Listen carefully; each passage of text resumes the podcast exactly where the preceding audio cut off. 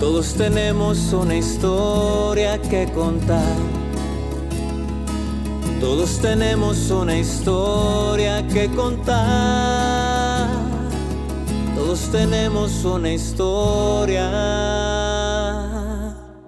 que contar.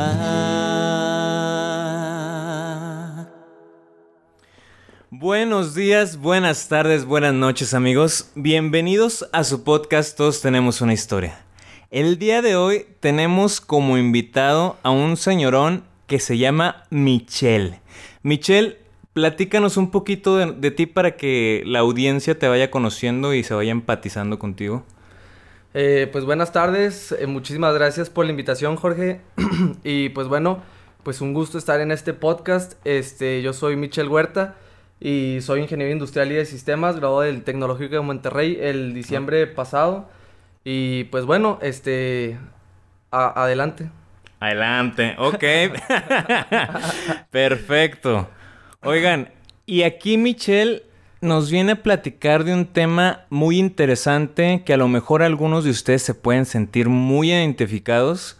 Es algo que es más común de lo que pensamos y a lo mejor muchos de ustedes o muchos de nosotros podemos llegar a sentir esto, pero no sabemos qué es no tenemos identificado o ni siquiera le tenemos un nombre a lo que realmente sentimos o a lo que estamos experimentando. Michelle, platícanos un poquito de este tema, de, de, qué es lo que quieres hablar hoy, hoy en este podcast. Mira, yo creo que, o sea, la mayoría de nosotros ha escuchado hablar sobre la empatía. Este, y bueno, pues yo creo que pues la empatía es un don para acercarte a las personas este, porque no necesitas escuchar este, las palabras, a veces basta con solo mirar a los ojos para comprender lo que está sintiendo esa persona, para ponerse en sus zapatos, para este, poder este, pues ayudarlos en caso de que lo necesiten o, o simplemente saber qué, qué, está pensando, ¿verdad? Pero, este, ¿qué pasa cuando se llega a un extremo? Este, pues como dice el dicho así, valga, vagamente, este, pues todos los extremos son, son malos y ese es el tema que, quiero abordar el día de hoy, el hiperempatismo. Hiperempatismo, ok. Supongo que lo mencionas o lo traes a la mesa porque en algún momento o más bien tú has aprendido a distinguir esta parte en ti. Así es. Sí, este, yo he vivido cosas a lo largo de mi vida que me han llegado a un punto de decir, este, ¿por qué hice pues lo que hice? Habrá otra manera de, de, hacerlo. Este, te platicaba que lo que sucede con, con, este, con este tema es que, por ejemplo, en mi caso, con personas que, quiero mucho, que siento muy cercanas, pueden ser amigos, pueden ser familia, puede ser este, pareja, este, cosas que eh, me piden favores, por así decirlo, este, que veo muy difícil decir que no, o sea, a veces son cosas que yo no quisiera hacer, que termino haciendo porque pues es la persona que quiero, ¿sabes? Me lo está pidiendo y tengo que apoyarlo y pues no debería de ser así, o sea, debería de ser este también eh, un poco lo que, lo, lo, que nosotros queremos y si nos aporta y si que estamos convencidos de que nos conviene o que va a hacer crecer a las dos partes, ¿verdad? No solamente el hecho de que te le esté pidiendo a alguien que aprecias, pues. Claro. Ahí tocas un tema muy interesante y creo que aquí empezamos bien porque creo que esto nos ha pasado a todos. ¿Cuántas veces no hemos querido decir no a alguien y terminamos diciendo que sí porque creemos que le debemos a la otra persona o que debemos de estar ahí para la otra persona, aunque nosotros no queramos o no lo sintamos así? Platicabas algunos casos de estos. ¿Podrías platicar algún específico como para que nos des ejemplo de a, qué, a qué te refieres más en específico. Claro que sin dar nombre ni nada, nada más el ejemplo de la situación. A detalles. Ajá. Bueno, te comentaba que pues me ha sucedido así prácticamente con, con esos tres círculos sociales que son familia, amigos, pareja, o sea, este, tanto eh, con familia, un hermano que, no sé, este, te pide... Eh, me, da, me, da, algo de pena, para, para, para serte sincero. Échale, échale. Pero, este, pues sí, prácticamente eh, cosas que dirías de que, pues, ¿por qué tengo que hacer eso? O sea, no sé, por ejemplo, un amigo me pidió, no sé, prestado tanto dinero y tú, yo convencido de que, este, pues, o sea, lo, lo, lo, iba a utilizar para su bien o que me lo estaba pidiendo una persona que yo creía pues honrada, este, se lo presté sin problema y así incluso, o sea, llegué hasta prestar mi, mi tarjeta de, de crédito, los números, la clave de atrás y todo, confiando así ciegamente 100% en esta persona y resulta que lo utiliza después en infinidad de cosas que me llega el recibo, el estado de cuenta y digo yo, ¿por qué me está pasando esto? O sea, a final de cuentas los platos rotos los tengo que pagar yo y yo hablo con esta persona y todo, le digo, oye, ¿qué está pasando? Y se vuelve loca, ¿no? O sea, se vuelve de que no, no, yo no fui, no me di cuenta. Como este que te echa, se, se, hace loca, pues. Sí, sí, sí. Y este, pues fue, fue una experiencia que no estuvo para nada. Y por ejemplo, ahí en esa, en esa situación, esta persona que platicas no te avisó de que, oye, güey, voy, voy a utilizar tu tarjeta porque voy a pedir algo. No, no me avisó. No me avisó. O sea, en un principio sí se habló así. O sea, me dijo, eh, ¿sabes qué? Ahorita ando poco corto, entonces si me apoyas con esto, yo voy a sacar de qué más porque lo voy a utilizar para trabajar y etcétera. Entonces yo confiando en él, ¿sabes qué? Está bien, creo en ti, te la presto y pues va pasando el tiempo y de repente siguen llevando, llegando este... Cargos. Cargos y le marcas y le dices, ¿sabes qué? Ya no lo utilices, bórrala y no, sí, ya la borré. Pero siguen llegando cargos y siguen llegando cargos al punto que pues tengo que ir al banco a, a, cancelar la tarjeta. ¿Y esta persona cómo reaccionaba, por ejemplo, cuando le echaste la primera llamada? Pues muy sutil, o sea, sutil. Este, y pues es, es, delicado porque te toca, bueno, al menos en, en, en mi persona, pues eh, el corazón, dices de que no, pues, o sea, lo necesita lo, o sea, aunque, aunque yo a lo mejor necesitara también para otras cosas, como que te da pues sentimiento, te da lástima, sufres porque él está pasando por, una situación que te está contando que él está sufriendo, pues. Sí, pero cuando le hablaste, decirle, oye, güey, me están llegando cargos mes con mes, ¿qué pedo, güey? O sea, ¿cómo reaccionó la otra persona? Ah, él, te digo, siempre muy sutil, me dijo, no, yo, este, si fue así, pues hay que marcar para que, este, sí. ¿Cómo? Por supuesto. Porque me dijo, hay que marcar para, para notificar que no, no es cierto y así, pero ahí, ahí claramente, o sea, se veía que él lo estaba utilizando, pero él lo negaba, ¿sabes? Él lo negaba, se hacía, decía que no era él y que si había alguna forma de comprobar que era él, pues él sí iba a ser responsable, cosa que nunca hizo. Y en ese momento, ¿tú cómo te ibas sintiendo por dentro? Pues cada vez más decepcionado, o sea, eh, te digo, lo haces eh, de corazón y lo haces eh, poniéndote en el lugar del otro porque dices, está sufriendo, está pasando una situación difícil y pues tú sufres también, o sea, entiendes, o sea, como que haces ese sufrimiento tuyo y después cuando realmente me empieza a afectar a mí, o sea, ya no es parte que, o sea, lo empatizo, sino que me, me lastima a mí, ¿sabes? Ok, te sientes como decepcionado y te lastiman. ¿Qué es lo que principalmente te decepciona? Mm, pues bueno, este, el hecho de que eh, yo, yo terminé haciendo algo por, por el bien de, de, una persona que yo quería, que quiero aún y que este, pues no haya sido eh, como recíproco, pues, o sea, que no haya sido este, tomado en cuenta como lo que fue. O sea, se podría decir como que sentiste que...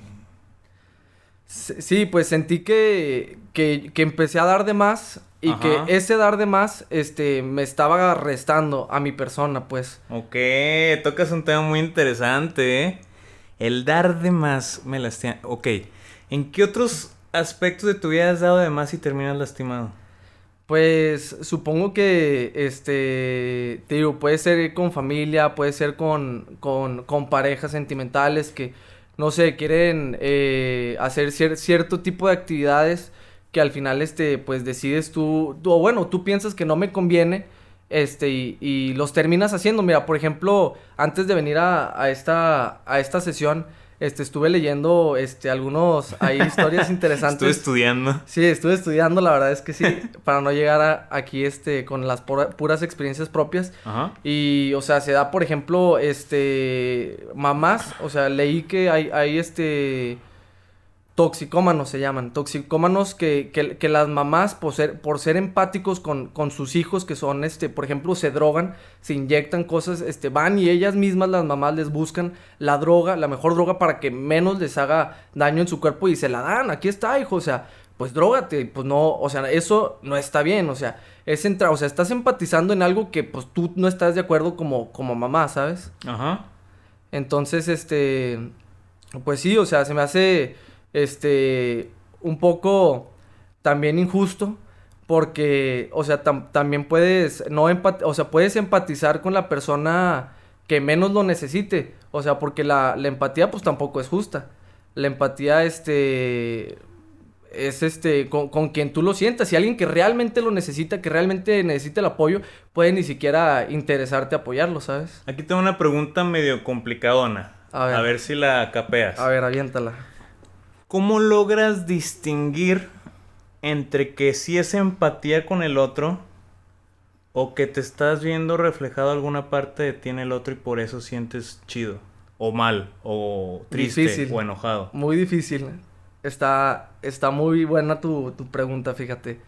Este, supongo que había, había, una frase muy buena también que me gusta, que cada eh, crítica es una, eh, es como un reflejo de uno mismo, algo así, ¿no? Es un juicio de cada, de cada uno. Así es, entonces creo que por ahí puede ir también. Creo que tienes algo de razón en tu, en tu pensamiento, pues. Digo, porque me ha pasado generalmente yo también siento mucho, em, yo soy también hiperempático, pero hipersensible también. Entonces, esta cuestión a mí me afecta el doble. Me afecta entre comillas porque también tiene sus recompensas. En lo que me afecta es, yo puedo llegar a sentir lo que tú estás sintiendo, pero sin, y sin siquiera que, o sea, tú puedes estar confundido con lo que sientes y yo ya sé por qué estás confundido de por qué te sientes así. Wow. Pero algunas veces yo me puedo identificar con cualquiera a grado de llorar o a grado de enojarme o a grado de, de las emociones así, pero porque me logro identificar en alguna parte de su historia conmigo. Por ejemplo, si veo a alguien que está luchando por sus sueños y que nadie cree, que, nadie cree en él, me cuenta su historia o termino charlando con él y me siento identificado con él en alguna parte ya es como que hay una conexión entre los dos. Como que se siente ese estado de catarsis en que no sé si lo has sentido. Sí. Como que se para el tiempo y que conozcan las dos personas. Pero yo he logrado identificar que porque me estoy reconociendo a mí mismo, me estoy reconciliando conmigo mismo. Alguna de esa parte me llegó, me afectó, pero porque yo aún tengo que trabajar con esa parte. Por ejemplo, ahí te preguntaría, en esta parte de la del tu compa el de las tarjetas de crédito, ¿qué parte tuya te hizo prestarle la tarjeta de crédito? ¿Qué parte tuya te hizo darle tu confianza a él? O sea, ¿qué parte tuya viste en él que te hizo darle tu confianza? Pues que, pues en primer lugar que yo lo sentía cercano y en segundo que si yo estuviera en su lugar, o sea, si fuera mi situación propia y él fuera mi amigo y yo necesitara eso y él pudiera apoyarme de esa manera, este, pues me gustaría que lo hiciera, o sea, por, ese lado, porque... Y por ejemplo, te paro un poquillo. ¿En qué momento en alguna parte de tu vida tú sentiste que querías apoyo de alguien? Difícil. Ya mete, o sea, te metes muy, muy a, a, investigar, a sacar todos los traumas de las personas. Este. Eh, pues supongo que, en alguna parte de, mi vida eh, lo, necesité, como, como todos, no sé, me imagino que alguna situación con el carro, este, por ejemplo, yo, este, pues mi papá no vive conmigo, entonces, este, a mí me hubiera gustado siempre que mi papá, o sea, estuviera ahí, ¿sabes qué? El carro, arréglale la transmisión así, la suspensión así, este, no sé, las balatas, muévele así, pues ahora estoy siempre con los videos de YouTube y aprendí, pues, a auto Autodidacta. sí, autodidacta yo de... Entonces, pues a lo mejor por esa parte, pues me hubiera gustado como tener esa figura de apoyo, este, para mis proyectos en general, ¿verdad? Ok. Y de hecho, hablando de ese, aquí rápido, ¿no, no has visto un canal de un señor que precisamente... Sí lo he visto. Está muy chido, Sí lo ¿no? he visto. de, hecho, de ahí lo saco.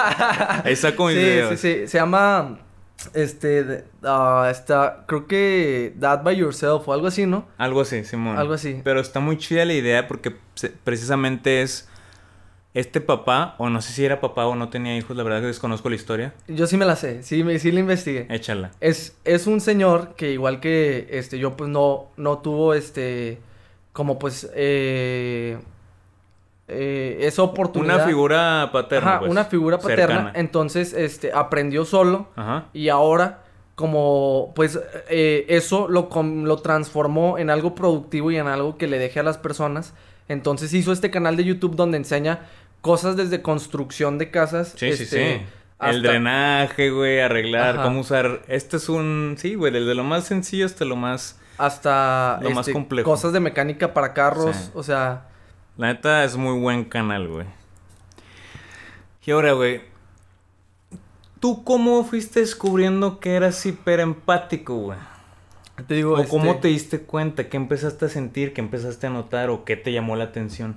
Mira, te digo, te decía familia, amigos, este, pareja, pero también en el trabajo influye, o sea, si un, no sé, compañero de trabajo, este, que sí me llegó a pasar, no sé, tenía que quedarse de más para terminar cierta actividad que no había hecho por X razón y te- me inventaba una historia. No, es que mi hijo eh, eh, tiene su graduación, etcétera, etcétera, no me puedes echar la mano con, pues ahí estás tú quedándote más tiempo solamente por tirarle paro a alguien que, pues a final de cuentas terminé de, de ver, ¿no? O sea, ya lo, terminamos ahí la relación cuando terminé mi relación con la empresa y pues qué pasó, nada más yo pues, o sea, pues perdí mi tiempo por tratar de ser, pues empatizar con, con, con, con esa persona. Entonces, pues yo al final de día, te digo, después de, de muchas cosas decía, ¿por qué estoy haciendo lo que hago? ¿Por qué se me hace tan difícil decirle que no a Ok, llegabas a tu casa, te sentías como que puta madre, yo no quería hacer esto. Y lo terminé haciendo y, te- y había cierta. Como, Como ¿Cuál era tu emoción? resentimiento y eh, empezaba después a desarrollar un, un tipo de anedonia, ¿sabes? Ajá.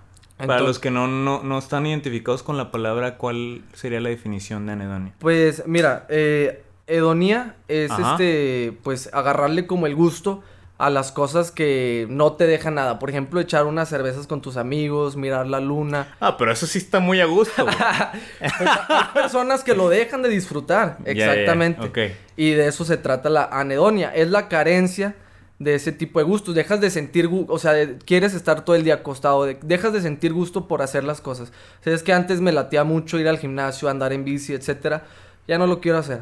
Y lo dejas de querer hacer porque sientes como que siento resentimiento, pues en general, o sea, contigo mismo, con, con los demás. ¿Tú, tú sentías resentimiento contigo mismo. ¿Cuál era el resentimiento hacia ti? Pues precisamente por eso empe- empecé a investigar el tema. Ahorita que lo, que lo, que lo comentaste, empecé a, a buscar podcast, por ejemplo, este, por eso apoyo mucho este proyecto tuyo, te felicito mucho y pues espero que siga creciendo y que llegue a muchas personas porque eh, la verdad es que las experiencias les pueden dejar algo eh, para su propia vida, algo que ya han superado las personas que lo están contando y bueno, pues yo empecé a escuchar algunos, a investigar historias y pues la verdad es que eh, fue así como me di cuenta de estos términos de psicología. Te digo, un ingeniero hablando de psicología, sirve la psicología, o sea, de verdad es Claro, que güey. aunque, aunque sea este tabú todavía en muchos eh, partes, eh, eh, círculos sociales, etcétera, la verdad es que sirve. Si no, si no quieres acudir a un, a un lugar en específico, puedes buscar los temas por tu parte como lo, lo hago yo y pues este siempre va a ser mejor alguien bien informado que alguien que se base pues del cero conocimiento, ¿sabes? Ok. Empezaste a investigar porque te empezaste a sentir resentido, empezaste a tener unas emociones que no te gustaban. O sea, el proceso era así. Te empezaste a sentir mal, empezaste a sentir resentimiento contigo, tenías emociones que no te agradaban. ¿Y cómo iba a, cómo, cómo estaba haciendo tu actuar? Bueno, pues si sigues esa línea de, de proceso. Pues si hubiera seguido esa línea, este, te digo que es algo que se tiene que trabajar todos los días, ¿no? O sea, no, no lees un, no escuchas un podcast, no lees una historia, ¿no? Y ya al día siguiente te levantas eh, cambiado, o sea, es- querer cambiar es un proceso muy difícil y algo que pues algunas personas yo yo estoy, yo, yo creo que ni siquiera llegan a conseguir en su vida. Entonces, pues es un cambio muy difícil y que debe de estar apoyado de, igual, de tus seres queridos. Entonces, este, pues regresando a tu pregunta, empecé a buscar cómo decir que no a esta persona, ser un poquito más egoísta, aunque tú, aunque suene, este, fuerte. Yo creo que si se tuviera que hacer un kit de ayuda para este tipo de personas hiperempáticas, ser un poquito egoístas, este, eh, darse un tiempo de soledad para estar sola, saber qué es lo que realmente quieres, qué estás haciendo mal, qué estás haciendo bien, cómo lo puedes mejorar. Yo creo que, que viene muy bien, pues. Fíjate, ahorita que platicas eso, de ser un poquito egoísta, a mí me pasaba mucho que a mí de repente, yo siempre he tenido como que, no sé cómo llamarlo, pero sé escuchar. Entonces, de repente me llegaron muchas personas, amigas, este, que no eran tan amigas, amigos, conocidos, empezaron a contar sus cosas. Así a contar, a contar, a contar, a contar, a contar, a contar. Y a veces era cansado porque a veces sí traían unas historias pesadonas, unas energías también medio macabras. Y pues bueno, al final del día sí estaba cansado, pero decías, bueno, güey, si le sirvió a la otra persona, a toda madre, güey. Sí. Pero como en ese momento sientes una conexión con esas personas, en mi caso se sentía como como una conexión realmente, no sé cómo explicarlo, pero que se da en ese momento en el que están platicando. Mi, mi confusión y, y, mi momento de lidiar con esto que tú estás diciendo fue cuando yo al momento de querer buscar a estas personas o a, al momento de que me daba cuenta que se juntaban y no me invitaban o que me hablaban a tal lado y no, nada más me hablaban para contarme sus cosas. Sí, sí, sí, te sentías utilizado, yo me imagino. Sí, pero más que nada, estas personas en algún momento me agarraron como para tirarme su basura emocional. Sí, y qué, y qué pesado. O sea, porque también ese es un tema. Ahorita que lo estás comentando, ahorita me estoy sintiendo identificado. Después de pasar un día completo con, no sé, con la señora que te pidió esto, con el amigo que no le entiende las matemáticas que vas y le ayudas, que, que esto, que ayudando a todo mundo, al final, pues, o sea, tu pila te queda en 2% y llegas a tu casa así, pues, derrotado. Y la verdad es que este, como tú comentas ahorita, este, después, así como ayudarlos, también que te cuenten, este, sus cosas, cosas, este, delicadas, cosas que sufrieron y ponerte en su lugar y sentir el dolor en tu propia carne, llegas al final del día, pues con todo el dolor, con todo el sufrimiento, con todo el, este, el coraje y, y pues no es, no es nada sano, pues. No es sano, pero por la manera, mira, yo, yo he ido a terapia, he ido a a terapia holística, he ido a terapia normal, he ido a terapia de neuroemoción. Y en la terapia holística es donde me están ayudando a mí a encontrarme o a encontrar un equilibrio en esta parte. Porque al final de cuentas no es culpa de las otras personas, las otras personas no pues no no ven y no sienten de la manera en que uno pueda llegar a sentir. O sea, no podemos echarle la culpa a los demás. No podemos decirle que los demás son o son malos o son buenos o son o nos están utilizando o no nos están utilizando. Al final de cuentas, nosotros lo estamos sintiendo de más. Y ellos ni cuenta, ellos ni siquiera saben. O sea, no tienen ni idea de, de, qué está sintiendo ni cómo lo está sintiendo, güey. Entonces, yo, yo sé, en algún momento sí llega la parte de culpar de que no mames, güey, no me estás utilizando, no me estás hablando, güey. o sea, aquí me haces hacerte cosas que, que, tú no me harías por mí, la chingada. Pero llega un momento en que después de que filtras todo eso, es, a ver, güey, pues es que ellos no tienen ni idea de qué chingo estoy sintiendo yo, güey. No saben que yo siento como lo triple que ellos sienten, güey. No saben que, en mi caso, no saben que yo siento cuatro veces más los que ellos pueden llegar a sentir, que yo puedo llegar a sentir lo que están sintiendo ellos y a, lo mejor con lo que están luchando ellos también, güey. Entonces, sí, no para, es su pedo. O sea, para, para ellos fue fue algo X. Sí, algo así como que ah, me desahogué ah, para adelante. Y para ti fue como que me cayó todo. ¿Y cómo, qué hago para, o sea, con todo esto, pues? Sí, y aparte, es como, llegas con una, con una señora de limpieza. está, está ahí limpiando y empiezas a agarrar cotorreo y todo y se agarran a la plática y te empieza a contar cosas profundas y la chingada y cuanta madre. Y luego de repente, pues tú piensas que ya son compas, o son conocidos o amigos chidos y ya se van a saludar a tu madre. Llegas al día siguiente y nada. Y es como, ay, güey. Pero ahí es donde te digo, a lo mejor la otra persona lo tomó como, pues fue una charla de un momento y ya, güey. No somos conocidos y no somos nada, güey. No tengo por qué saludar. Fíjate, ahorita que lo estás contando, o sea, eso que tú dices es una historia de terror que existe, o sea, que existe de, de un autor muy famoso, se llama...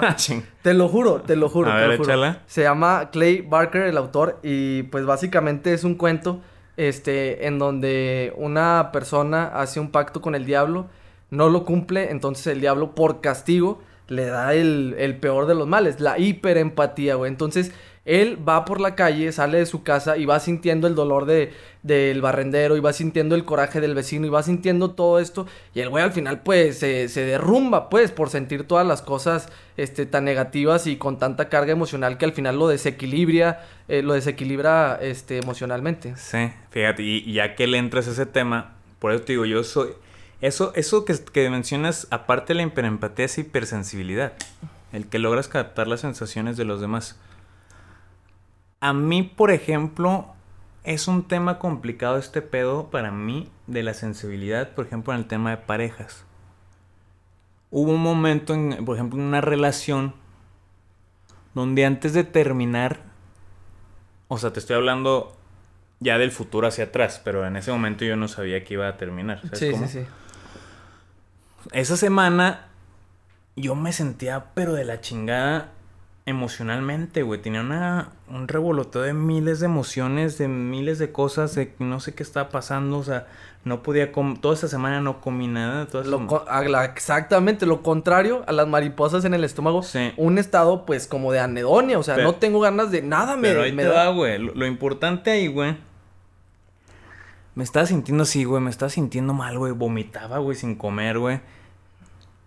Y ahí yo estaba sintiendo las emociones de, la, de mi pareja. Y ni siquiera estaba a mi lado. Mi pareja en, es- en ese momento estaba confundida. No sé. Estaba confundida. Estaba, tenía miedo. Tenía cierto enojo. Tenía tristeza. Tenía confusión. Tenía un chingo de cosas. Entonces yo la estaba sintiendo. Yo no sabía cuáles eran mis emociones y cuáles eran las de ella. y es más, en ese momento yo ni siquiera sabía que traía las emociones de ella. Yo no sabía ni qué chingo está pasando Sí. conmigo, güey. Porque también en ese momento, por ejemplo, yo sentí clarito, y clarito lo sentí, lo puedo decir, es, yo sentí que ella ya no quería estar en, es- en ese lugar. Pero que a la vez sí quería estar. Pero que no quería estar. Eso también tiene un Pero nombre. que sí quiere estar. Y lo he buscado. Se llama histrionismo. Son personas histriónicas. Que no sabes de un día qué humor va a traer, si va a andar muy de buenas, si va a andar muy de malas, en qué humor la vas a agarrar, cómo le voy a llegar en ese momento. O sea, Pero yo creo que aquí era más bien por las situaciones que se venían presentando, no, porque no era así. Se le venían un mundo de, de cuestiones. ya. Entonces, llegó eso como si yo la sentí, güey. Yo la sentí, güey. Ya, no- ya no quiero estar aquí, ya no quiero estar aquí. Y como yo estaba enamorado, pues yo sí quería estar. Entonces esa confusión se mezclaba con las emociones, con los sentimientos, con todo, güey. Y no sabía distinguir de quién eran. Ahora lo sé porque ya lo he venido estudiando, ya lo he venido tratando y he venido, ok. Y a mí eso me genera un... un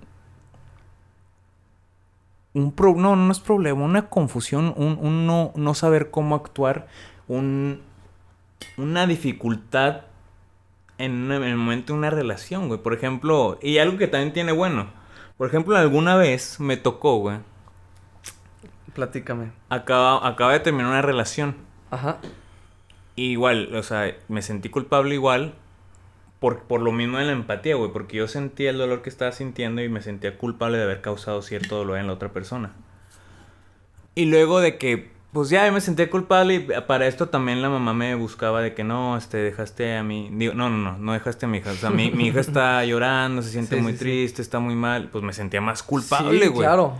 No, y aparte, o sea, bueno, siento también algo de, no sé cómo habrá sido esa situación, pero también hay que cuidar ese tipo de, Ajá, sí, de personas victimistas, porque también, este, pues ahí como el meme dice, al final nosotros somos los malos, o sea, no... Ajá. Ah, Ajá. chinga, somos más. Sí, sí, sí, totalmente. Pero ahí te va, güey, lo bonito, güey. Bueno, no bonito. Teníamos, por ejemplo, teníamos de haber cortado como tres días, cuatro, y unos amigos a mí me invitan al, a un antro, güey. ujú. Eh, pues vamos para distraerme, güey. Voy al antro, güey. voy al baño, güey. Y una pareja así comiéndose a besos, güey. Me y me asomo así para- No, no, Me asomo no. para ver qué pedo, güey, como de Qué chismoso. feo, qué feo. Y era ella, güey. Yo, ¡a No la madre, ser. güey! Pues me emputé bien cabrón. Sí, claro. Me salí para no hacer desmadre. Y bien, maduramente. Nada más le mandé un mensaje. No, pues no, no, ni tan maduro. Le mandé un mensaje. le mandé un Ahí mens- va. Sí, le mandé un mensaje de que, no, qué chido que, que disfrutes tu compañía. Y a toda madre. Total, así pasó y todo el pedo. A lo que voy. Y esta es la parte de la empatía también. Una semana después me vuelven a invitar a otro antro. Estoy con mis amigos. Y va llegando otra vez esta persona. Y yo, puta madre. Ya, pues veo y veo que... Qué, es- ca- qué casualidad, oye. no, y fue la misma, y fue la misma mesa. No puede ser. O sea, demasiado. A- así me pasan esas cosas siempre, güey. Todo, Sí, todo güey. pasa por algo. Dicen lo- que todo pasa no, por pues, algo. cagado, güey. No, pero estuvo chido y, y aquí te va lo chido. Ajá, Yo veía que me veía mucho. ajá. Hasta que una vez ya pues se me hizo medio incómodo y fui a hablar con ella. Oye, ¿puedo hablar contigo unos segundos? Me dijo, no, güey, ahorita no, por favor. Cinco minutos, nada más. Ya, total, fuimos a hablar. Y le dije, oye, te quiero pedir una disculpa. Yo en ese momento no tenía por qué haberte reclamado nada y tú eres una mujer libre y puedes hacer lo que tú quieras. Perdóname y pues nada, nos vamos a seguir viendo y yo no tengo ningún pedo contigo. Y no- Sí, ya era la segunda vez en que en una semana. Sí, güey. no puede ser. Y eso es lo chido que te digo, o sea, de verdad la vi y le dije ese pedo, ¿sabes qué? Nos vamos a seguir viendo, no hay pedo, te tengo un cariño enorme y a toda madre. Así quedó y me fui. De repente ya saliendo del antro, tengo una llamada de ella perdida, le marco, ¿qué onda? Y me dijo eso, de que no, es que no me esperé que me fueras a decir eso, o sea, la neta, qué chido. Y nos quedamos platicando un rato, güey. O sea, lo que te trato de decir hay empatía de los dos lados, güey.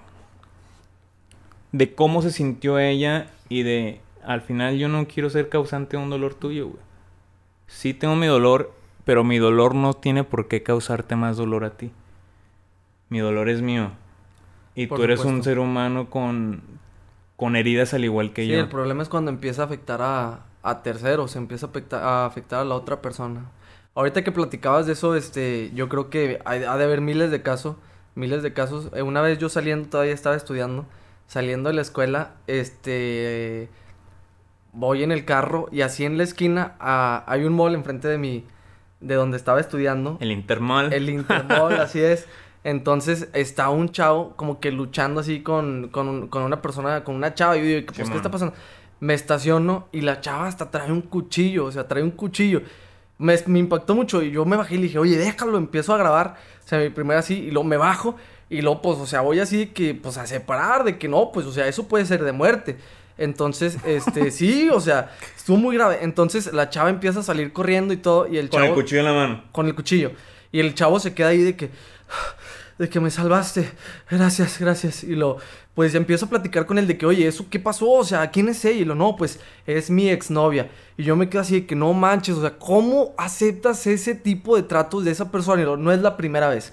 Se sube la playera y lo tiene cicatrices de Nah, cuchillos. nah, o sea, nah, eso ya tiene es- cicatrices de cuchillos. No, güey. Y luego yo me quedo así de que no, no mames. O sea, me quedo así impactado, así de que wow. O sea, digo, oye, no, no, no puede ser. O sea, y ahí es donde entra también el, el- la hiperempatía. O sea, dices, bueno, ¿qué tanto estás dispuesto a aceptar eh, de dolor simplemente porque quieres a una persona? O sea, dices, ¿sabes qué? Yo quiero una persona, por eso le acepto este tipo de trato. No, o sea, eso no va, ¿sabes? Pero yo siento, para no confundirnos, siento que, que ahí también es falta de amor propio, güey.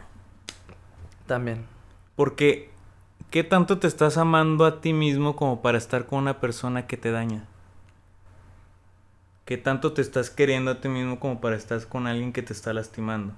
Y esto va no solamente físicamente.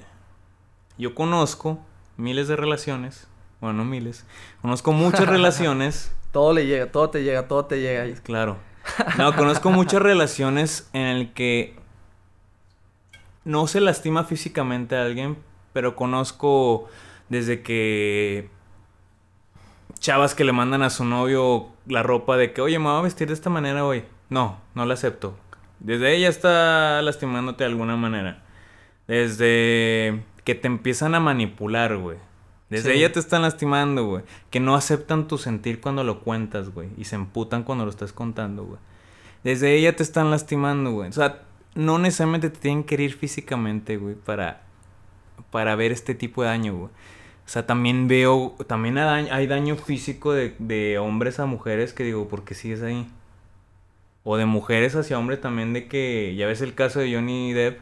Anda, está o sea, fuerte. también porque sigues ahí. Y esto tiene que ver más con el amor que nos tenemos a nosotros mismos, güey. Con el amor que en algún momento no recibimos en casa y que estamos y que es el que estamos buscando afuera. Es, es el reflejo simplemente del amor que recibimos en algún momento de nuestras vidas, que es el único amor que creemos que existe, porque es el que mamamos cuando estábamos chiquitos. Entonces Sí. para nosotros no hay otra visión de amor. Y cuando llega otro amor, que a lo mejor puede ser un poco más bueno, más bonito, lo vemos como tóxico. ¿Por qué? Porque no es algo diferente a lo que estamos acostumbrados o a lo que nos enseñaron en casa. Eso, eso también tiene mucho que ver en esto que estás contando tú.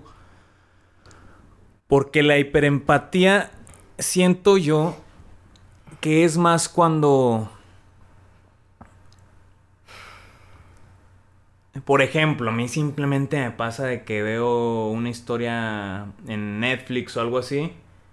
Güey, siento lo que está sintiendo el vato, güey. Y yo, Y hasta lloro, yo güey. conozco y me casos enojo, de chavas, por ejemplo, que ven un simple video en Facebook de un perro que está sufriendo y ya por eso quieren adoptar perros y los, los adoptan. Al final del día los Sí. adoptan.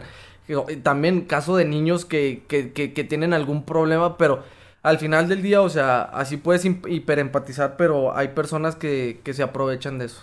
Sí. Entonces hay que tener mucho de, cuidado. ¿De qué manera, de qué otra manera se han aprovechado de ti? De esta empatía que tú mencionas. Mm, a ver, ¿qué historia... ¿Qué historia me sabré buena?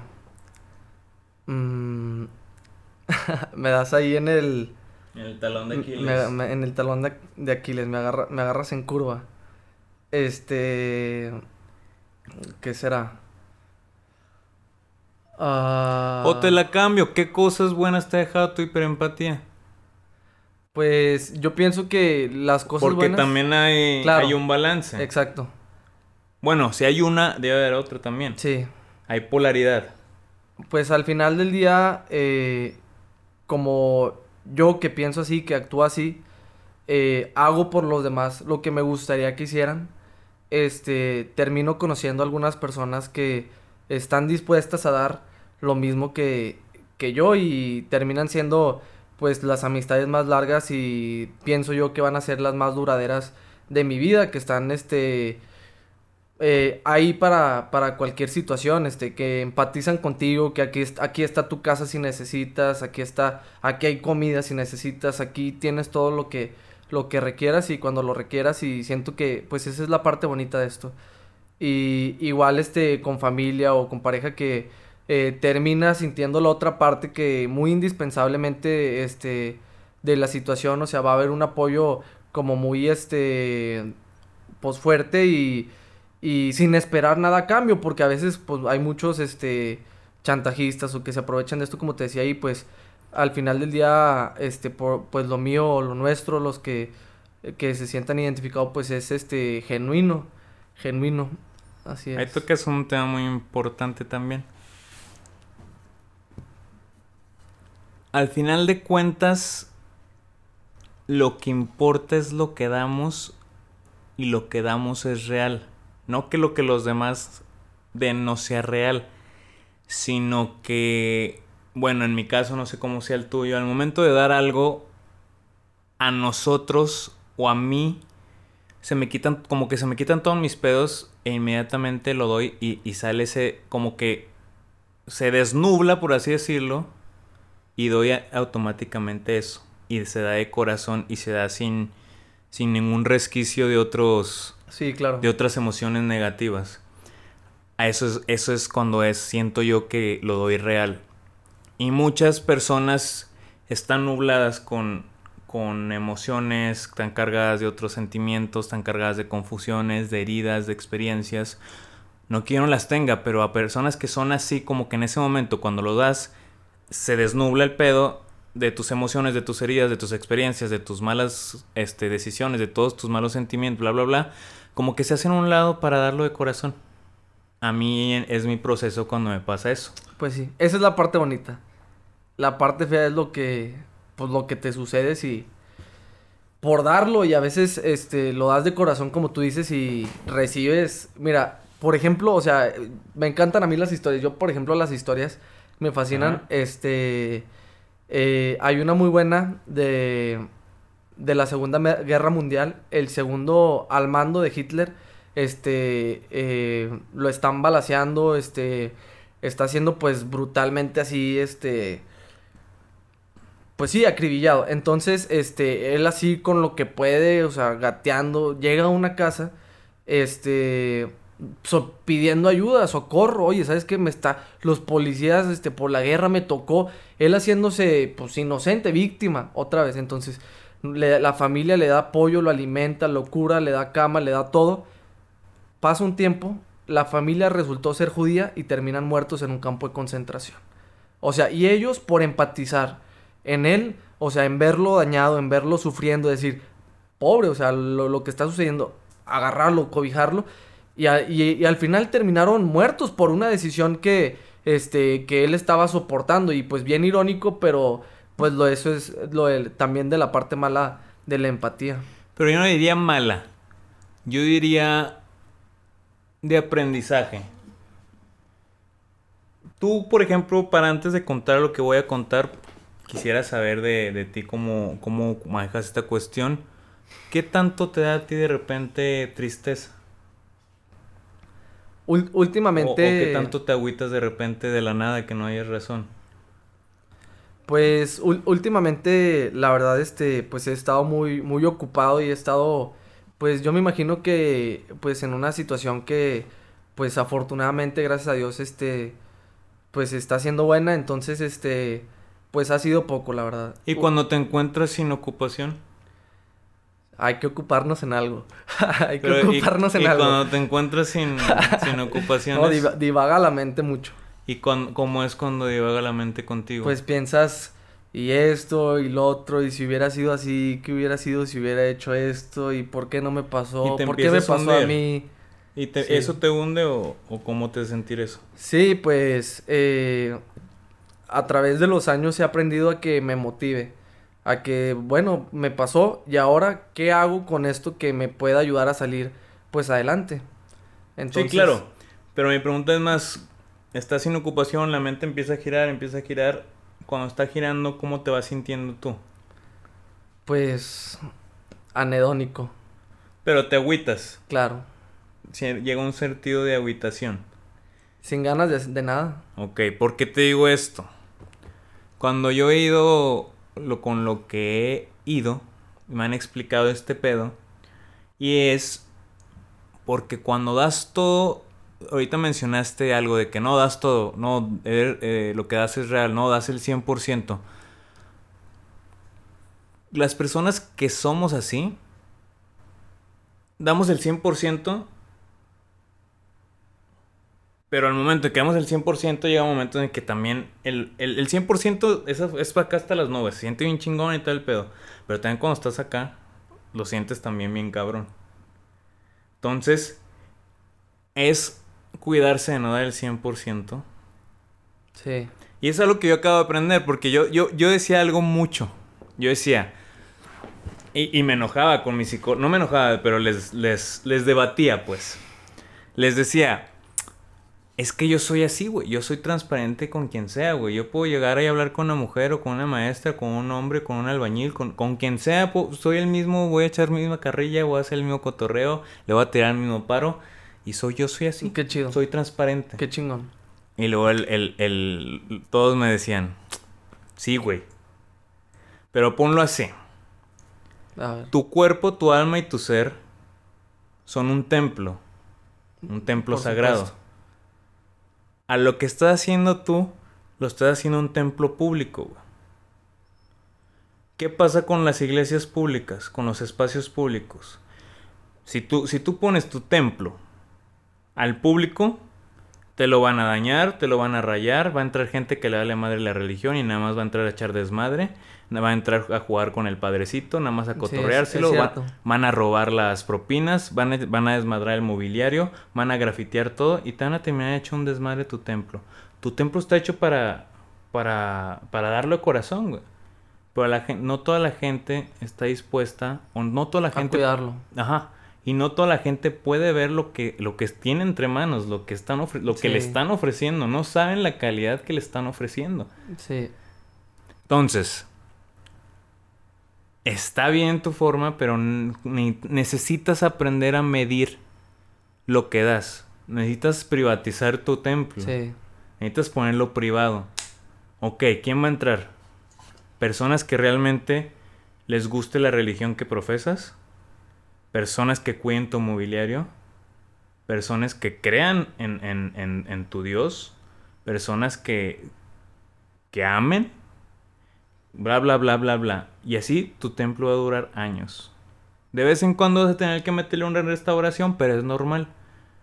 Pero no es lo mismo que cada mes entren a grafitearlo, a robarlo, a desmadrarlo, güey porque cada semana vas a estar de la chingada, Entonces, tienes que tener cuidado a quién le das entrada a ese templo. Exactamente. Y con las personas este que eh, que tú batallando para aunque las quieras y todo y quieras mostrar tu apoyo eh, lo que pudieras hacer en, en esos casos que necesitan ayuda y no puedes manejarlo desde la distancia desde, ¿sabes qué? Hoy no puedo verte desde WhatsApp, o sea, lo, vemos por aquí porque así, pues, pones una barrera y si ya eres empático a verlo a los ojos y ver su sufrimiento, ya por mensaje, pues, lo, lo, lo vas disminuyendo. Entonces yo creo que sería también este buen consejo para los que nos sucede ese tipo de cosas.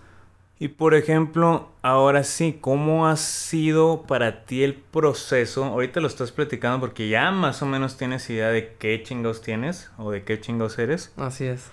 Pero ¿cómo ha sido el proceso de doloroso? ¿Cómo has batallado? ¿Cómo, cómo te ha costado? Si fuera una línea del tiempo, si fuera así cuadrático el proceso, ¿cómo, lo fue, ¿cómo serían las etapas que tú definirías en tu proceso? Pues yo creo que, o sea, no, como dices tú, o sea, no, no soy experto en el tema, o sea, no me considero estar listo para salir allá afuera y dominar el mundo, o sea, no, no es así todos los días, sigues aprendiendo. ah, claro. Porque siguen saliendo situaciones que no te esperas, o sea, situaciones que te sacan de onda, que no te esperabas, que tú piensas que dominas y dices de que no, nunca me va a suceder eso y es cuando terminan sucediendo esas cosas, entonces yo creo que, este, si fuera, pues, una gráfica, o sea, la mía pues sería lineal en cuanto a aprendizaje, este, hacia arriba.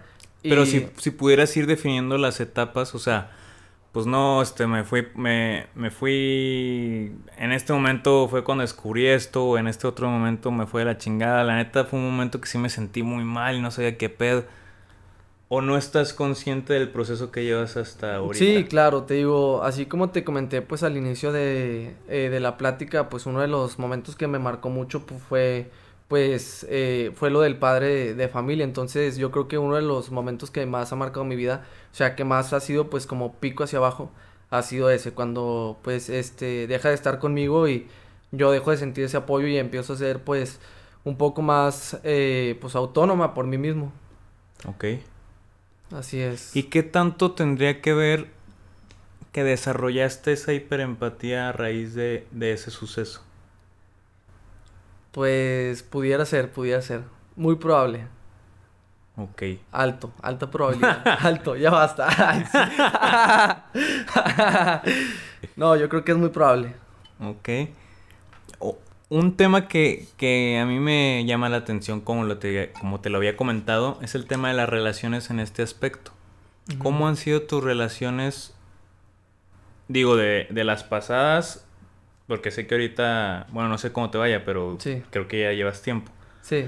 Pero, ¿cómo ha sido el proceso en ese tipo de, en las relaciones? Pues altos y bajos. O sea, digo, no creo que ninguna sea perfecta. Ah, no, no, no, totalmente, pero hablando desde el punto de vista de, de la hiperempatía. Pues yo creo que, eh, bueno, al menos en mi caso, este, es algo que eh, también tiene que aprender la otra persona, ¿sabes? O sea, ¿sabes? Pues yo soy así, o sea, yo, o sea, estoy aquí y como genuinamente de corazón y pues este, pues ya como tú dices, ella, eh, la otra persona podrá o no podrá sentir lo mismo, pero eh, pues aprender a vivir con eso y, y pues voltearla, o sea, ser empáticos conmigo en, en, esa parte. ¿Y te ha pasado alguna relación que no te han entendido? Eh, que, no me, que no me han entendido. ¿O que no hayan entendido esa parte de ti? ¿O que hayan abusado de esa parte de ti? Pues. Pues yo, yo creo, yo creo que sí también. Yo creo que sí también, este. Eh... ¿Y cómo fue? Eh, eh, por ejemplo, algo que también he platicado con mis amigos y que, que me han dicho es este. Por ejemplo, eh, sus parejas eh, que quieren que hagan eh, cierto tipo de cosas que ellos no están de acuerdo, no sé, por ejemplo, eh, es que pueden ser cosas tan sencillas como hacer mandados, como, o sea, cosas más delicadas como a lo mejor este, mandar fotos este, íntimas, ¿sabes? Y que no están de acuerdo y al final lo terminan haciendo, ¿sabes? O sea, ¿a ti te pedían fotos íntimas? No, no, a mí no, a mí no, a mí no. Ah. Sí. No, pero por ejemplo a ti, o sea, hablando nada más del proceso de hiperempatización, ¿cómo te ha costado o cómo ha sido tu proceso en este, en este aspecto? Pues, te digo, o sea, en un inicio, o sea, pues muy difícil porque... O sea, llegabas, ¿te acuerdas, por ejemplo, de vámonos a tu primera novia? Ajá. ¿Cómo fue? Porque ahí, ¿cuándo fue tu primera novia? Pues mi, yo creo que en la primaria a lo mejor. No, bueno. en la primaria, no sé. No sé. no, yo creo que cuando estaba en guardería. En de que en kinder, de que. No, no, no. Bueno, tu primera novia en serio, pues, güey. Después de los 18, 19, 20, güey. No sé. ¿Cuándo? Ah? Eh. Sí, pues más o menos a esa edad. ¿Ya tienes en la mente una? Sí. Ok supongo que ahí todavía no sabías al 100% tú quién eras o cómo eras o qué era lo que sentías o cómo lo sentías. Así es. Pero ya lo sentías, porque el sentir está desde hace mucho. Sí. El sentir siempre va a estar, tú lo vas descubriendo. ¿Cómo era ese proceso de al momento de entrar con otra persona? Pues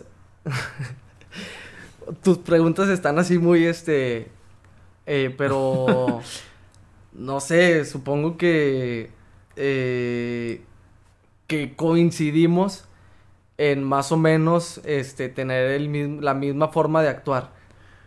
¿O qué tanto tú te hacías a la forma de la otra persona por esta hiperempatía? Ya, ya, ya sé, ya sé, ya sé por dónde va, este... Sí, este... también, este... no, no, no, venía preparado para, para así. No venía preparado. Me agarras en curva, me agarras en curva. No, pues nada fluye, o sea. Fluye, vibra, vibra. Este. No, no sé cómo responderte, la verdad. Bueno, te, la, te la llevas de tarea. Me la llevo de tarea, me la llevo de tarea. Hablando, pues, de este no, no sé, o sea, súper complicado, te lo juro. Va, va, va. Este, bueno. Eh, estás ahorita en, en, en, en qué proceso estás de la hiperempatización? ¿Estás pensando, cuándo empezaste a descubrirlo, a investigar y a leer los cuentos? y ¿Tienes rato ya de, de, que empezaste a escuchar los podcasts y todo ese rollo? Sí, por ejemplo, este, eso fue a raíz este que me sucedió lo de eh, mi, mi, amigo eh, de, las tarjetas. Ajá, ¿Y hace cuánto fue eso? Eso ya tiene que ser como unos tres años más o menos. Pues tiene relativamente poco que empezas como que a indagar en ti, ¿no? Sí. Ok. Y por ejemplo, ahorita cómo es tu relación laboral. siento que este también este doy un poquito más de lo que se esperara. O sea, termino... ¿A la empresa o a qué? ¿O a qué das un po- poquito más? Por ejemplo, eh, no sé, ahorita estoy en home office. Nos mandaron a home office por este tema de la pandemia, de, del COVID, etcétera. Entonces, este, pues en casa tienes un horario, o debes al menos de tener un horario laboral definido. Claro. No sé, no sé, de 8 a 6, etcétera.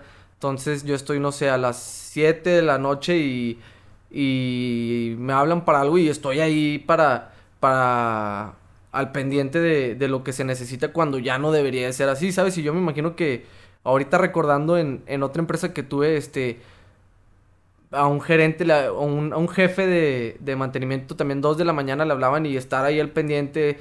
Y por ejemplo, bueno, en, en mi caso siento que al menos en un trainee program, que es en el que estoy, en el que estás aprendiendo y todo, claro que tienes que mostrar disponibilidad, pero de 8 a 6 tu hora, de 7, una junta de 7, 8 y media de la noche y dices tú, oye, ¿qué onda? Bueno, a mí sí terminé la reunión y dije, ¿por qué?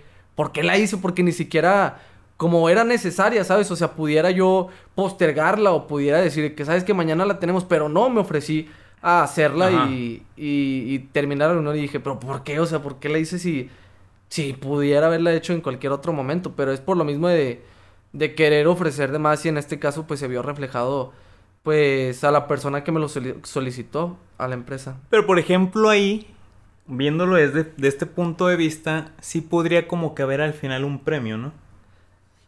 Pues, pues sí, o sea... A diferencia de en otros lados que das de más y pudieras recibir Nancy. sí.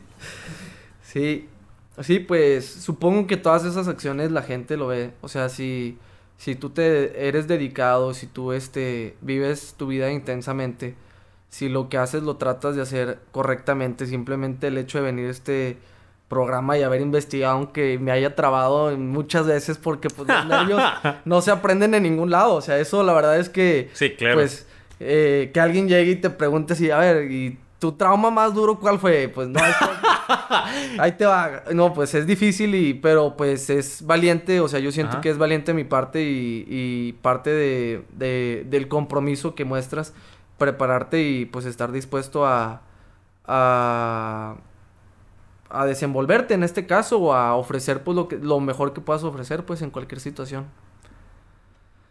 Sí Claro. es. Totalmente. Pues bueno, si nos contaras otra historia de las que traías preparadas que nos decías. Ya para terminar, este, sí, había una. Ay, Porque a mí me gusta también, o sea, me encanta lo de las guerras, que ojalá que ya no haya ninguna, pero las pasadas, pues aprender, igual que... Entonces, este, igual Hitler, eh, en la Primera Guerra Mundial, eh, estuvo Hitler presente en la primera, tanto en la segunda. En la primera, pues era un chaval, o sea, era un, Sí, sí, sí. un mequetrefe, así. Entonces, este, ya estaban terminando. eh, un teniente, no tengo el nombre aquí a, así a la memoria. eh, Tandy, creo, se, ape- se apellidaba. ¿Gandhi? Eh, no, Gandhi. Era el mismísimo Einstein, estaba ahí. No, am, bueno, no lo recuerdo, pero si lo investigan así la historia Ajá. va a salir. Este. Levanta el fusil para matar. Eran los alemanes contra pues, lo- este, los británicos. Este. Ve, ve a, a un soldado. Él ya sabiendo, o sea, ya tenía la orden que había acabado la guerra. Ajá. Lo ve, lo ve así moribundo, lo ve así batallando para caminar, lo apunta con el fusible, con el fusil y, y dice, ¿para qué? O sea, es un muchacho, tiene a lo mucho 19 años. Este, no lo voy a matar, se acabó la guerra. Ya, que se... Vamos sí. a ser amigos aquí todos. Baja el fusil y se va. Pasan años, llega la Segunda Guerra Mundial y ese muchacho se convirtió en, en el... O sea, en el que proyectó, o sea, catastróficamente una muerte de millones de, de personas que fue Adolf Hitler. O sea, Adolf Hitler pudo haber muerto en la Primera Guerra Mundial, pero alguien, un soldado contrario, empatizó con él, no lo mató y después la ironía que Hitler destrozó, o sea, destrozó este personas, casas, etcétera. Pero a ver, en todas estas historias, güey, me estás, o según lo entiendo lo, o lo que logro comprender, es que al momento de ser empático después te llega un golpe. Pudiera ser. Porque en las historias que me has contado, tanto de Hitler como tuyas, Ajá. viene después un golpe, güey. No siempre, no siempre. Hay veces que el final es feliz. A ver, cuéntame una feliz, es pues, bonito güey. y está bien. Este. Pues te decía, o sea, con, con amistades o. O con pareja, o sea, si te llegas a entender eh, de una manera. Ahorita con la pareja que estás Sí. actual te llevas a tu madre, Sí, está la verdad el es que- rollo, te entienden estos pedos. Te comentaba que. Pues afortunadamente, pues estoy en una situación, este. Que pues me trae cierta. Pues paz mental, san- cierto equilibrio emocional. Entonces, Con eso, eh, sí, al final este, del día, pues eso es bueno y. claro. terminas, o sea, ya terminas tus días diciendo que valió la pena. O sea, Sí, pues, valió sí. la pena eh, todo esto y esto y esto que hice porque, pues al final, este... Un apapachito, ese- un- esa un- paz. A veces un gracias, es necesario. Un simple gracias con eso. Sí, sí, sí. Un simple de que las cosas van a estar bien y de que en el hombro le puede cambiar el mundo a una Claro, persona. güey. ¿Y qué te iba a decir? Se me fue la onda de qué te iba a decir. Era...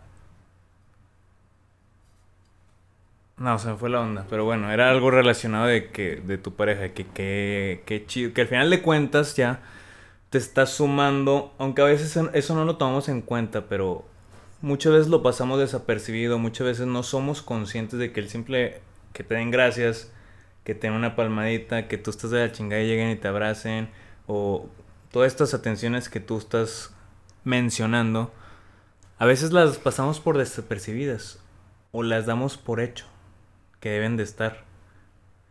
A veces. A veces somos muy inconscientes de estas acciones, Sí. pero que son un mundo cuando no están. Puede significar, o sea, de verdad puede significar el cambio completo del día para una, o sea, por ejemplo, para tu mamá, o sea, que Sí. llegues a tu casa y digas, mamá, gracias por todo lo que has hecho por mí toda, toda mi vida. No, claro, les Le- cambias el le mundo, cambia güey. el rostro y con Sí, el sí, rostro la vida y Simplemente, güey, haz el experimento que por la calle sonríele un güey X. Te va a sonreír, güey. Sí.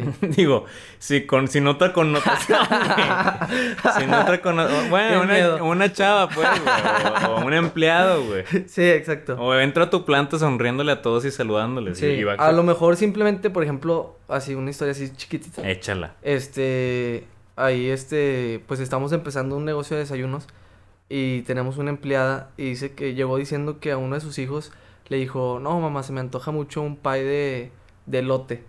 Y pues la mamá pues no tiene dinero para comprarle un pie de elote. Ajá. Entonces, este, pues yo dije, pues yo me empaticé y dije, no manches, o sea, no tiene... Dáselo, ten. Sí, de que hay, yo le compré un pie de elote y, y aquí está, o sea, llévaselo a tu hijo. Simón. Y, o sea, y para mí, o sea, eso significó un mundo y yo siento que para ella y para su hijo probablemente también Claro, güey. Esos, esos detallitos son los que al final de cuentas... Son detalles, pero cuentan mucho. Sí, Y al final de cuentas lo que te decía, esa, esa paz y esos detalles al final de cuentas suman. sí, Ya con que te sume y no te resta una relación, con eso. así es. Ya para concluir, algo que le quieras decir a la audiencia, a los que nos están escuchando, que se pudieran sentir identificados con este sentir de más, con este dar de más, con este empatizar de más.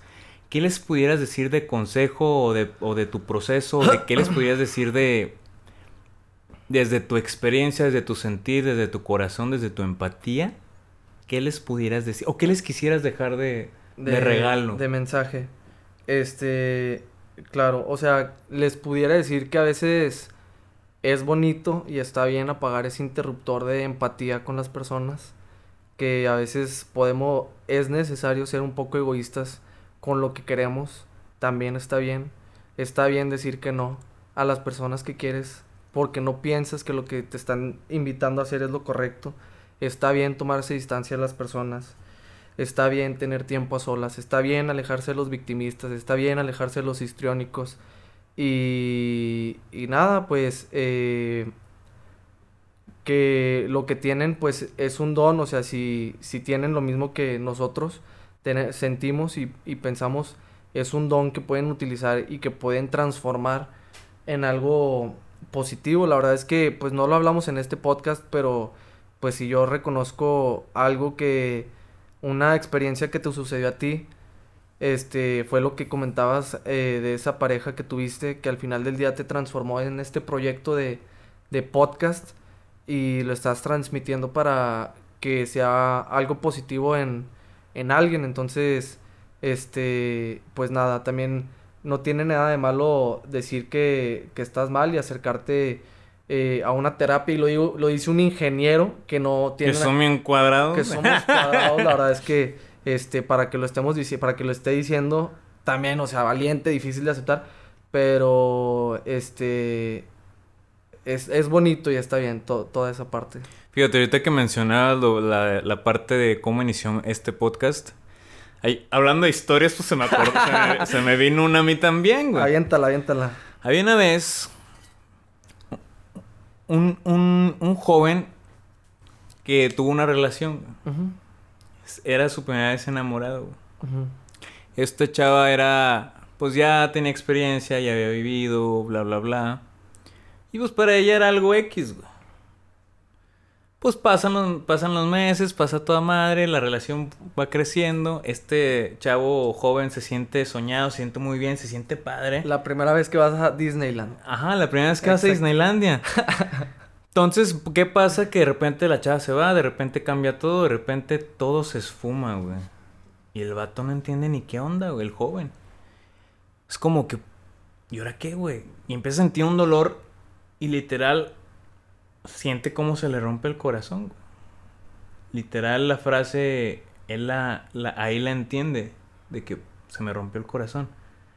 Entonces va con un sabio, cansado de buscar remedios, cansado de tomarse, ya ves que dicen que las Tylenol, que curan, curan, no, dicen que las Tylenol curan el dolor de corazón, güey. No sabía hay un estudio, no, no puede ser, un pseudo estudio que que dice eso.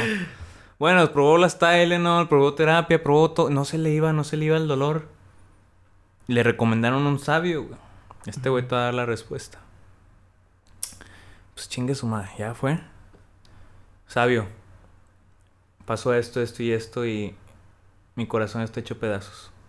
¿Qué hago? El sabio le dice, agarra cada uno de esos pedazos y regálalo a la gente.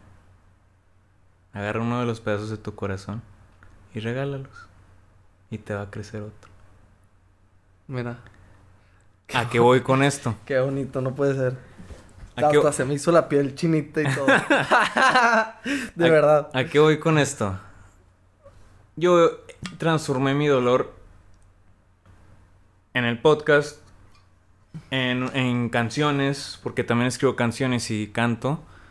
Hice muchas canciones hice el podcast, este, estoy haciendo otros, otros proyectos. Entonces no dejé que mi dolor me carcomiera, no me hundí en el victimismo, que, que, es más fácil caer ahí en el victimismo, que podría haberme quedado ahí en el victimismo. Y no que fuera víctima, sino en ambas situaciones cualquiera puede ser la víctima. O sea, no es que esté mal o que esté bien la otra persona. Simplemente si yo quiero ser víctima, voy a ser víctima. Así es. Entonces decidí entregar mis pedacitos de corazón a todos. Repartirles mi corazón a todos los que pudieran estar. decidió el joven, acuérdate. De la historia. No, sí, pero yo al escuchar esa fábula. Ah, ok. Al, cuando me la contaron, porque yo, yo fui a procesos de terapia también. Ajá. Me contaron esta historia y dije, pues sí es cierto, güey. Lo voy a... Vamos a entregar corazoncitos, güey. A toda la raza. Al final de cuentas... Qué buena idea. Sí. Pues, Estoy dentro. I mean, Estoy dentro. Me parece muy buena tu idea, pero. Total, yo ya para concluir, yo les podría decir si se sienten o, o, si se sintieron identificados con algunas de las partes que mencionamos. Son algunas de las, de las partes que a veces somos conscientes o, o en el proceso que llevamos hemos sido conscientes que tenemos nos faltan muchas por descubrir, nos falta mucho por ser conscientes de este don, como dice Michelle. Y yo les podría decir que sí, a veces se siente como que estás en el, en el hoyo y no puedes salir, o a veces ves todo negro, a veces es muy doloroso ser tan empático, ser tan sensible, a veces sientes que nadie te comprende, a veces que sientes que nadie está para ahí, ahí para ti, porque a veces sientes, o en mi caso, si tú te sientes identificado con esto que te voy a decir, En mi caso es que a veces yo veo y siento cosas que las personas no ven y, y, no, no ven y no sienten. O sea, no me refiero a que veo otras cosas, sino me refiero a que puedo llegar a ver más allá de lo que tú ves en el sentido emocional, en el sentido vibracional y en el sentido de energías. Como lo mencionaba en un principio, yo logro sentir hasta de lo que tú estás confundido y por qué estás confundido, cuando tú ni siquiera sabes por qué estás confundido. Entonces puedo ver también tu tristeza, puedo ver también tu enojo, puedo ver también tu ira, puedo ver también tu amor. Pero eso a la vez en cierta parte te hace, sentir, solitario en algunos aspectos o en algunos, en algunos pasajes de la vida porque nadie más puede ver eso. O por lo menos no te has topado con gente aún que pueda ver y sentir esa parte. Entonces, yo te digo, no te sientas solo. Cuando estés en el dolor, va a pasar.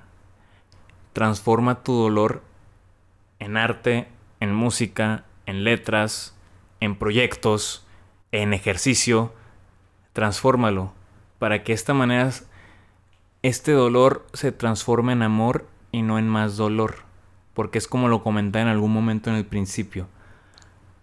Si tú dejas que el dolor te carcoma, vas a hacer que este dolor siga causando más dolor. Y no, no solo contigo mismo, porque si tú eres dolor, vas a seguir causando dolor sí. y derramando dolor en tu entorno si transformas ese dolor en amor, vas a derramar amor en tu entorno. Entonces, es muy difícil, eh, es complicado, sí se puede, es nada más cuestión de, de querer salir adelante y usar esa hiperempatía contigo. Entenderte. Muy buena frase. Entenderte a ti mismo. ¿Por qué no lo podemos hacer con nosotros mismos? Exacto. Úsalo contigo, ese don. Entiéndete quiérete. No, no tienes por qué cargar con el universo. Si la otra persona llegó a sentir dolor por alguna acción inconsciente o, o consciente que tú hiciste, pues eres humano, güey. No estás en control de lo que les pasa a las demás personas.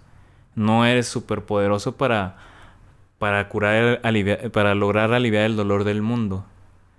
La diferencia es que yo entiendo que tú lo puedes ver. A lo mejor el dolor que ellos te causan a ti no, no, no tienen ni conciencia de que lo puedan, ni lo pueden ver. La diferencia es que tú sí puedes ver el dolor que puedas llegar a causar en las demás personas. Y eso es una carga muy fuerte. Sí. Porque no lo, lo, quieres ocasionar. Pero la diferencia es que lo puedes ver y sentir y los demás no. Y por eso... Lo quieres es... evitar incluso. Sí, pero al final de cuentas el dolor es inevitable. Y no eres responsable. Pasa. De lo único que eres responsable es de seguir creciendo, de seguir mejorando, de seguir descubriendo tu don, de seguir alimentando tu don y de seguir alimentándote tú con cosas que alimenten tu espíritu y tu alma. Yoga, eh, arte, música, canciones, leer, podcast, historias. Todo lo que llene tu alma te va a ayudar a alimentar tu don y alimentar tu, tu ser y tu alma. Entonces, te repito, no estás solo, no eres único, vas a encontrar gente igual que tú en el momento en que dejes a un lado a las personas que te están limitando tu ser. Porque a veces, como decía Michelle, nos quedamos al lado de personas que que nos usan, que nos lastiman, que nos hieren, que nos hacen hacer cosas que no queremos hacer, que no nos entienden. Y nos quedamos a veces por amor a veces porque creemos que es lo más cercano que vamos a conseguir a que alguien nos entienda. A veces por simplemente estar con alguien. Entonces, el momento en que tú seas fuerte y seas valiente, como decía Michelle, de cortar esos lazos, te van a llegar personas que vayan acorde a tu proceso de vida. Te van a llegar personas que, van a, que vayan acorde a tus dones, a tu ser y a tu alma. Pero eso tienes que ser responsable tú. Tienes que ser responsable tú de tu vida, de tus amistades, de tus relaciones de pareja, de tus relaciones familiares. Tienes que ser valiente, cortar los lazos y cortar las raíces que ya no que ya no van con el proceso de vida con el que tú vas. Es un proceso difícil, pero es necesario para seguir creciendo y evolucionando. Con esto me despido. Muchísimas gracias, Michelle, por habernos acompañado en este episodio. Fue un episodio demasiado interesante, demasiado encarador. Así es. Demasiado revelador. Confirmo. Pero al final de cuentas siento que hubo muchos aprendizajes. Te lo agradezco por, por abrirte y por prestarte a este espacio. Y a ustedes que nos están escuchando, muchísimas gracias por la confianza. Recuerden seguirnos en nuestros canales, en nuestro canal de YouTube. Todos tenemos una historia. Denle suscribir para que les sigan llegando estas historias. En Facebook todos tenemos una historia. En Instagram todos tenemos una historia. Y pues bueno, todos tenemos una historia que contar. Así es. Me dejaste sin palabras ¿eh? con esa conclusión. Pero muchísimas gracias por la invitación. Y pues bueno, sigan viendo el proyecto que la verdad es que este manita arriba está está súper padre y pues ojalá que, que sigan los éxitos. Ándele pues. Nos vemos.